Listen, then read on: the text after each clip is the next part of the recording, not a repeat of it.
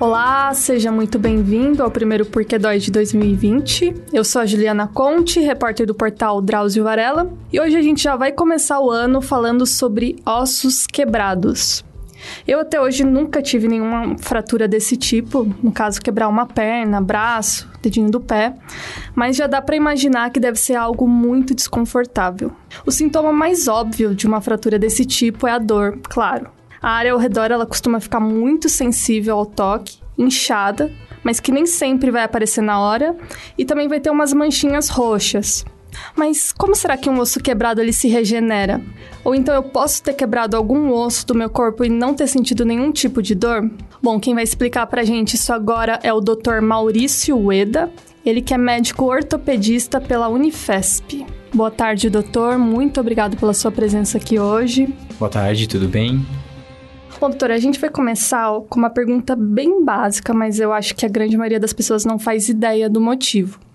Que, que dói quando a gente quebra um osso? Na verdade, assim, é, em volta do nosso osso tem uma coisa que chama periósteo, né? Ele que é responsável pela sensibilidade e pela inervação do osso. Né? Então, quando a gente quebra, é, a movimentação que dói, na verdade, a fato de você ter a fratura ali, tanto que quando as pessoas, isso é bem notório, quando a pessoa quebra e fica paradinha, fica na tala ali imobilizado, para de doer. O que dói, na verdade, é quando tem essa movimentação na fratura e esse periósteo se movimenta. Então, é por isso que dói, na verdade. Certo. E tem algum osso que dói mais quando a gente fratura? Na verdade, não, né? Não tem nenhum osso que dói mais, tá? É, a fratura em si, ela dói por ela mesma, igual eu falei. A hora que você quebra, que você tem essa ruptura do periósteo que eu tinha falado anteriormente, é a hora que tem dor. A hora que você fica quieto, ali imobilizado, sem ter um movimento ali na região fraturada, a dor ela cessa. Então, assim, dói para qualquer osso que você frature. Então, não tem nenhuma diferença em relação à dor, tá? Tá, então se você quebrar um dedinho do pé, vai ser a mesma coisa que quebrar uma. É claro, igual eu falei para você, quando você fratura um osso menor, que a, mobi a mobilização é menor, né? Que uhum. tem menos movimento ali, a dor é um pouco menor. Agora, um osso grande, por exemplo, vamos supor um caso extremo, né? O fêmur, certo. que é um osso de carga que você usa para andar. Então, qualquer movimento que você faça já tem movimento na fratura e por isso que a dor é mais constante. Mas, assim, pensando em dor, fratura é fratura, vai doer para qualquer osso. Certo. E, e, quanto tempo, em média, esse osso fraturado ele demora para se regenerar? Tá. A gente fala em média mais ou menos entre 4 e 8 semanas, vai. Depende, lógico, lógico, da faixa etária, né? Criança, a consolidação é muito mais rápida, aceitam, assim, deformidades maiores. E se, quando, conforme o tempo vai passando, né? Quanto mais velho você vai ficando, a, a consolidação demora mais um pouco, né? Em média, 6 semanas. Mas a gente fala entre 4 e 8 semanas, dependendo da faixa etária. É, eu não sei se isso é comum, mas às vezes a pessoa pode fraturar um osso ali e não perceber. E só, tipo, se faz um raio-x depois e notar. É, limiar da dor é muito particular, né? A pessoa ainda brinca, né? Homem geralmente é mais mole, né? Assim, uhum. tem queixa mais de dor. Acontece, na verdade, assim, não é que ela não tem dor. Uhum. Tá? Acontece dela realmente ter uma fratura, um às vezes um desconforto, tem um inchaço, tem alguma coisa assim, fala, ah, não, não é nada. Assim, vou deixar. E quando vai procurar, tem ali uma fratura que às vezes pode ser até que precisa de um tratamento um pouquinho mais uh, cirurgia, enfim, alguma coisa diferente, né? Mas acontece sim. E visi é, visivelmente falando, como que eu sei que, por exemplo, é uma fratura grave? Fica inchado na hora, arroxeado? Olha, é, se a gente for pensar, a maneira mais, assim, evidente da gente ver é ter uma deformidade aparente, né? Quando você olha ali, tem uma deformidade aparente, se você já tá vendo que tá, o membro acometido tá torto, tem alguma deformidade, você já fica suspeitando de fratura, né? Uhum. Agora, em outros casos, quando a fratura não é tão aparente assim, que a gente sempre orienta, né? Inchaço, né? O edema, e o que você falou, uma equimose, algum roxo importante que está desproporcional, já dá pra gente suspeitar. E pensando assim numa, numa lesão relativamente assim grave, qual seria o primeiro socorro básico que a pessoa deveria fazer antes de ir pro hospital, é, assim? É, a gente assim, fraturou, assim, se ela não consegue se mexer, enfim, tá vendo que tem uma deformidade, igual eu falei, tá suspeitando que tem uma fratura, é tentar imobilizar, tá? Não precisa fazer nada realmente muito importante ali, é deixar quietinho. Imobilizar, tá? você diz? Deixar o braço, deixar, enfim, braço, perna, deixar ele parado, tentar não mexer, porque igual eu falei, o que dói é mexer. A hora que você movimenta esse membro acometido, isso vai doer. Então, quanto mais você deixa ele parado, maior tempo imobilizado, você já melhora a dor. Agora, em casos extremos, assim, tem uma fratura exposta, tem um sangramento importante, um ferimento importante, se ela puder, pelo menos lavar esse ferimento até a ajuda chegar, não precisa ser com nada importante, com, enfim, água mesmo, só tirar a sujidade ali do local e deixar o ferimento coberto e aguardar a ajuda chegar já é já é o necessário. E gesso hoje em dia ainda é o mais utilizado, porque eu vejo que o pessoal usa muito aquelas botinhas quando, né, fratura... Uh, na verdade, sim, uh, não faz diferença desse uso de imobilização no que a gente pensa em prognóstico para fratura, tá? Na consolidação. Você usar uma bota,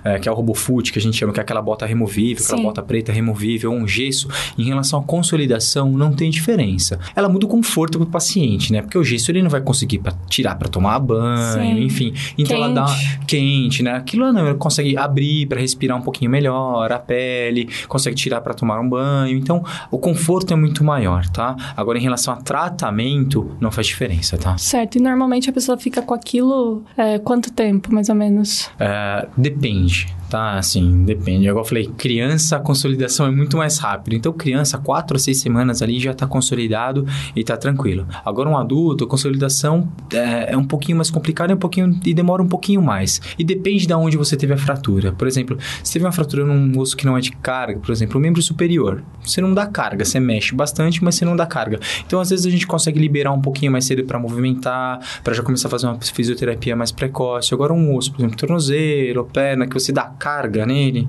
aí a gente tem que segurar um pouquinho mais para começar a, a, mobilidade, enfim, umas seis a oito semanas. Ah, entendi. E, e, doutor, fala um pouco pra gente sobre, por exemplo, tem gente que tira o gesso ou essas botinhas antes da hora, tipo, fica, vira uma fratura mal curada, né? Uhum. Qual que é o impacto disso? A gente tem dois tipos de problema, né? De não consolidar a fratura, tá? Se você, a fratura não tá consolidada, ok, ela, a gente reimobiliza, imobiliza novamente e a fratura demora, pode demorar um pouquinho mais, mas consolida. Um problema dele tirar muito antes do tempo é criar alguma deformidade com isso, né? Uma fratura viciosamente consolidada, ou seja, ela colou da maneira errada, colou torto. Aí, dependendo do quão torto esteja isso, a gente vai precisar é, consertar, né? E não tem jeito. Aí é cirurgia. é só operar. É, em, falando em cirurgia, quando é, o, é indicado cirurgia, além dessa, desse que você comentou agora? Tem algumas indicações absolutas pra gente operar. Por exemplo, a teve uma fratura exposta, né? Aí não tem conversa, tem que ir pro centro cirúrgico, pelo menos fazer uma limpeza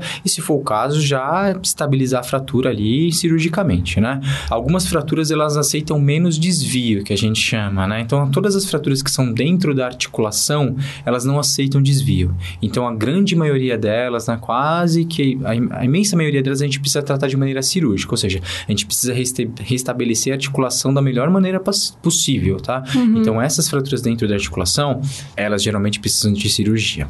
As outras fraturas, as extra-articulares, aí a gente vê o quanto de desvio ela vai ter, tá? Então, assim, se ela tiver um desvio importante, cada osso tem um grau de desvio que a gente aceita. Então, dependendo do grau de desvio, a gente pode aceitar ou não. Igual eu falei para você também se é um osso de carga, se não é um osso de carga, isso a gente vai ver, tá? Certo. Doutor, quando que é indicado colocar aqueles pinos? Então, depende do pino que você tá falando, né? Tem aqueles que ficam para fora, né? Que o pessoal é, chama super atenção. Né? Gaiola. Né? Isso, né? Que são as gaiolas, né?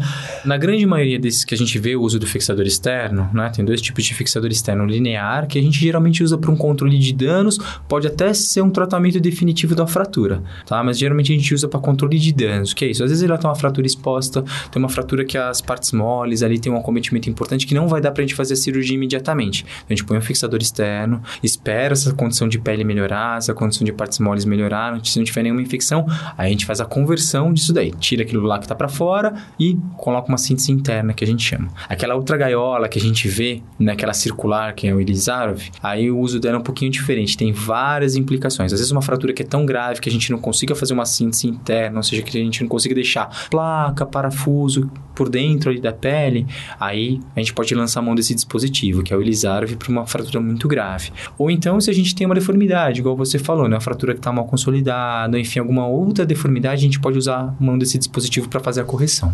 Ah, tá. É que visualmente, né, olhando, dá um, é um negócio que dá um pouco de nervoso, né? Choca, né? É assim, para quem não tá acostumado, realmente choca, né? Mas assim, os cuidados, eles não são ruins, não. O tratamento, quando você indica muito bem o, o fixador externo, ele vai. Você são cuidados diários, de curativo, não tem nada muito específico.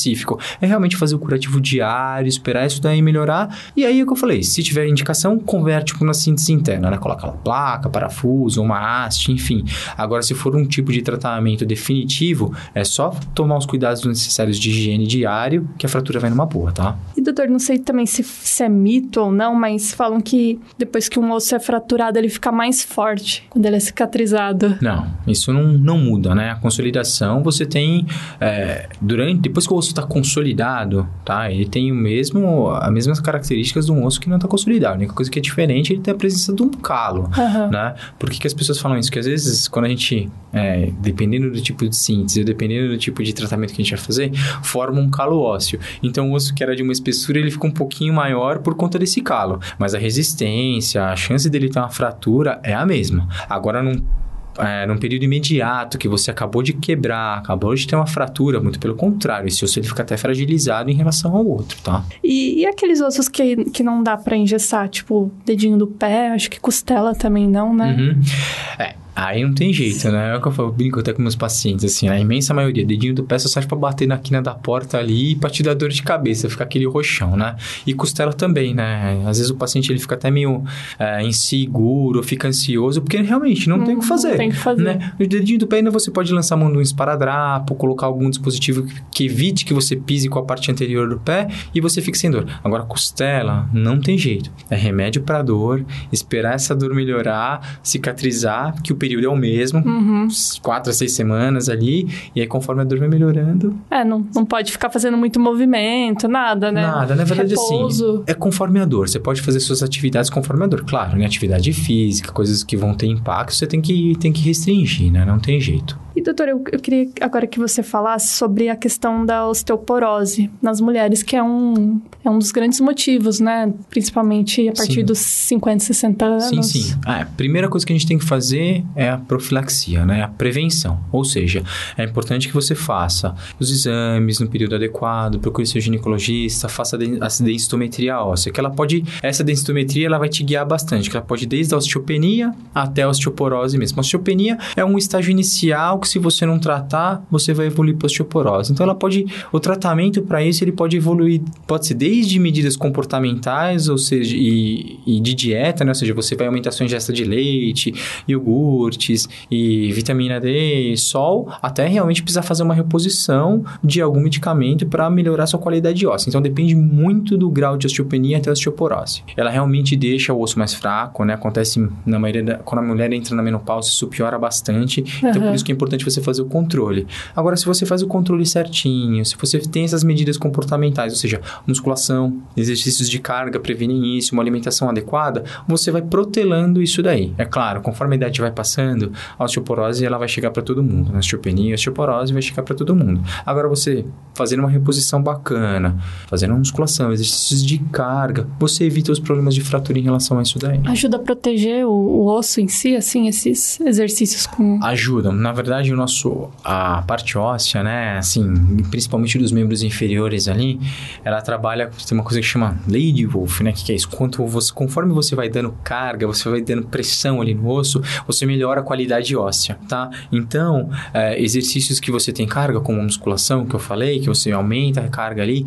você melhora um pouco da qualidade óssea do paciente. Claro, você não precisa fazer um exercício exagerado, extremo, simplesmente uma coisa para melhorar. E a parte muscular também, né? Conforme você vai melhorando a parte muscular em volta do osso, ele também dá uma proteção ali para Uma proteçãozinha extra, né? Com certeza. Doutor, para fechar, quais seriam as principais causas, assim, de ossos fraturados que vocês veem no hospital? E... Depende muito da faixa etária, né? Então, assim, depende da faixa etária. Antes a gente ainda tinha alguma mudança entre sexo, né? De, enfim, menino, menina, tinha uma mudança. Hoje não, né? Hoje, quando o esporte, hoje ele é universal, né? Mulher joga bola, homem, enfim, os esportes são os mesmos, então acaba que não tem, não tem tanta diferença, tá? É, agora depende da faixa etária, né? Quem? Criança, por exemplo, quebra muito punho, quebra muito cotovelo, porque é queda mesmo, é trauma direto, uhum. tá? Adultos, jovens também, trauma direto. É esporte, enfim, o skate, aquelas brincadeiras, né? Acidentes automobilísticos, de moto também tem bastante. Agora, no idoso, o perfil já muda um pouquinho, né? Principalmente acidentes domésticos, então é importante fazer profilaxia lá, colocar os aparelhos em casa, Queda, né? né? Muita queda. Sim, aquelas barras dos banheiros, antiderrapante. Então, sim, essa é a grande maioria do que acontece com os idosos. E dependendo do grau de osteoporose e osteopenia que a gente falou, aí sim, né, ele pode fraturar até mesmo andando. Então, é por isso que a prevenção é importante. Bom, doutor Maurício, tem mais alguma coisa que de repente eu não perguntei e é bacana reforçar? Eu acho que assim, o importante que eu falei para você é isso, né? São as coisas que a gente pode evitar, que eu sempre bato nessa tecla, né? Tanto nas coisas com os acidentes domésticos, com os idosos, que são, é muito importante, né? Fazer essa mudança da rotina da casa do idoso, tá? Para que evitar que isso aconteça, né? E às vezes que o pai às vezes me pergunta, ah, mas o que, que eu vou fazer para o meu filho? Não tem jeito. Não é criança, é assim mesmo, eu falo para os pais. Então, é tomar cuidado, as medidas não precisa de exagero nenhum. E se acontecer alguma coisa, procurar um médico imediatamente. Ótimo. Muito obrigada, doutor. Por isso, boa tarde. E esse foi mais um Porquê Dói. E para quem ainda não sabe, dentro do portal Drauzio Varela, a gente ainda tem mais dois podcasts. Primeiro, que é o Entrementes, que é só sobre saúde mental, e o Drauzio Cast, que são áudios que o Dr. Drauzio gravou ao longo da carreira. Vale a pena conhecer também. Obrigada e até a próxima.